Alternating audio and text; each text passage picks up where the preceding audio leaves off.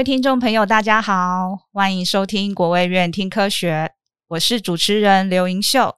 今天呢，我们很荣幸邀请到国卫院群体健康科学研究所林玉轩副研究员及主治医师。林医师好，盈秀好，各位听众朋友们，大家好。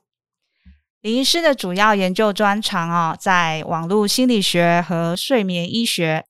本身呢，更是一位临床的精神科医师。今天呢，我们借由专访的机会呢，想请林医师带着听众朋友们一起认识什么是数位足迹，而且呢，为什么透过网络的数位足迹能帮助了解疫情对于行为与心理健康上的影响？首先，想请问林医师啊，什么是数位足迹呢？数位足迹用一个比较通俗的话来讲哈，大家可能都看过一些啊八卦杂志哈。那如果今天我们看到八卦杂志讲到某一个明星他的绯闻还是什么的，好，那你如果说要讲他的证据，他可能就贴三张四张 Line 的截图。好，你就可以把这个东西就当做一个证据了。为什么两个人的对话或一个人手机通讯软体的对话，诶，就足以做出他的行为的证据呢？这个就是数位足迹。OK，OK，听起来很简单。对对对，那就很好奇哦，您是如何想到说可以利用这样子全世界的 Google 用户留下来的这样子所谓的数位足迹来研究、来分析？请问有什么小故事在里面吗？是否能跟我们分享一下您当初的一个一个研究发想这样子？OK，对，好。现在其实我们几乎每个人好每天都会跟你的电脑或者是跟你的手机对话。是你有问题的时候，可能第一个想到的事情也是上网去查，对想要吃什么好吃的地方 啊，好吃好吃的餐厅，或者是啊想要做什么事情，想要看哪一个医生，还是说寻求哪些资讯？嗯，你几乎第一件事情会是问 Google，没错，或者会上网去查。那所以这些数位足迹，我们每个人的所思所想还有行为，都有可能会记录在你的手机和电脑上面。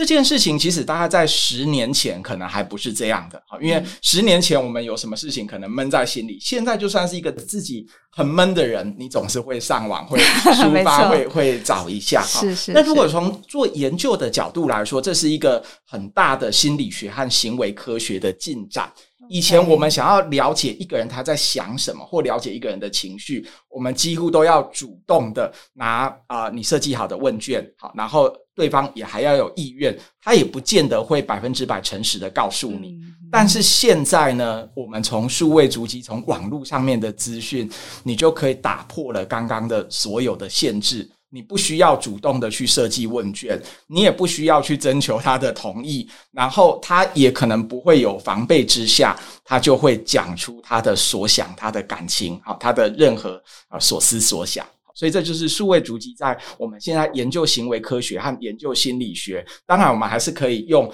以前十年前、二十年前的方法，好，一个一个去询问。但是用数位足迹是现代的另外一个新方法。就是你从现成的资料，你就可以了解一群人他们的所思与所想。OK，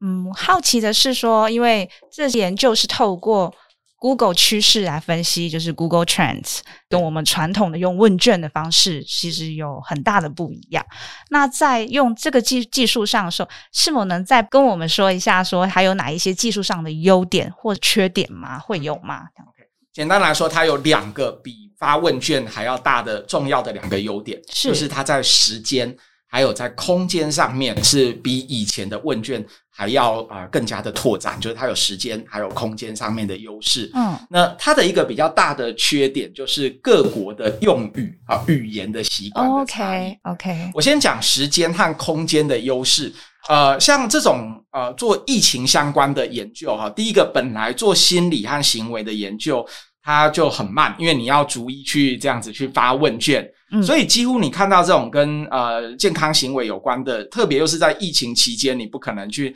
拿纸笔问卷去访问，欸、去去访问别人哈。那几乎没有看到研究是可以做到跨国，就是两个国家以上的研究。但是如果说用这个 Google Trend，我可以做二十几个国家。那你要做一次二十几个国家这种跨国的研究，在以往来说是很困难的。但是如果用这个数位足迹的方式，就会啊非常简单，你就可以做很大量的跨国研究。那时间上面的优势怎么说呢？今天当你发现说，呃，这个心理健康受到影响，你想到要做这件事情。而你要开始设计问卷，然后把问卷发下去，别人要填写，可能已经是两个礼拜，甚至一个月，甚至我们知道说做研究有的又要经过那个伦理委员会的审查，嗯、审查可能两个月之后你才能够做问卷。是，但是以全世界的疫情来说，啊、呃，过了两个月，过了三个月，可能这个国家已经多死了呃几千人、几万人。那心理健康的影响就完全不一样。嗯，而如果用 Google Trend 的话，它可以很精准的去对应说，假设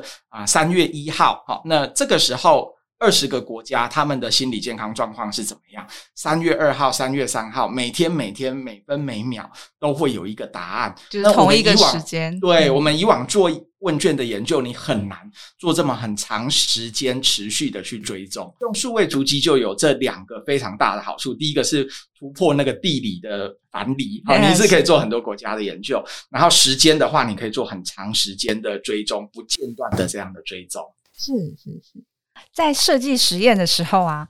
您是要怎么决定说你要用哪一些关键字？嗯、对，像比如说，呃，您有对洗手。跟呃失眠来看这个疫情的关系，您是怎么做这个决定的？好，呃，您讲的应该是我呃在二零二零年大概三月到四月左右那时候做的一个研究哈、嗯，我们就想要证实那时候刚啊 COVID-19 的疫情才刚开始爆发，是那那时候我们其实想要了解，就是说有一些很重要的健康的尝试、健康的势能，像是洗手啊、戴口罩，那对疫情好会不会影响？那那有没有有助于延缓疫情的传播？因为去年三月开始，从韩国啊、哈、意大利、欧洲的很多国家开始哈、嗯，那个疫情从中国这样子爆爆发扩散开来啊。那但是其实当时我们也发现一个蛮有趣的现象，就是各国他们的疫情传播速度。好像不太一样。我当时就在想，呃，政府那时候就有宣导哈，就是可能要勤洗手，要戴口罩。现在对我们来说都是再平常不过的一些尝试。对，那时候我就想到一件事情，就是说，诶，如果比较勤洗手和戴口罩的国家或者是一群人，他们的疫情传播速度是不是就会比较趋缓，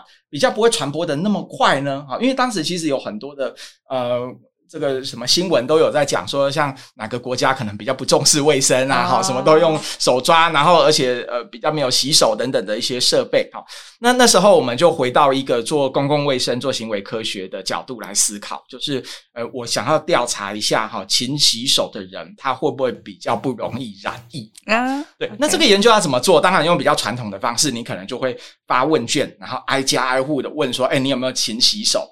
想说真的好，勤洗手这这件事情也不好定义。什么叫做勤洗手？一天洗几次才叫做勤洗手？嗯、那我就顺着我刚刚所讲的一个脉络，从数位足迹，而不是自己去设计问卷来找答案。那我们用的方法就是用一个叫 Google 趋势的一个开放资料库，Google Trends 啊，Trends 就是那个趋势啊。那我们就调查全世界找啊二十一个国家，那看这个二十一个国家的人民啊，他们在网络上面搜寻洗手这个关键字，好，看他可以把它量化，那个洗手关键字搜寻有多少？那我们发现一个蛮有趣的结果，就是以。啊，去年的这个二月二十号为一个分界点。为什么选二月二十号？因为去年的二月二十号之前，全世界除了中国以外，没有一个国家它的那个 COVID nineteen 的感染人数是超过一百人。也就是说，它是一个很出奇的时候，但是二月二十号，呃，那时候世界卫生组织已经宣布有 COVID nineteen 这件事情，嗯，所以全世界都已经知道有这个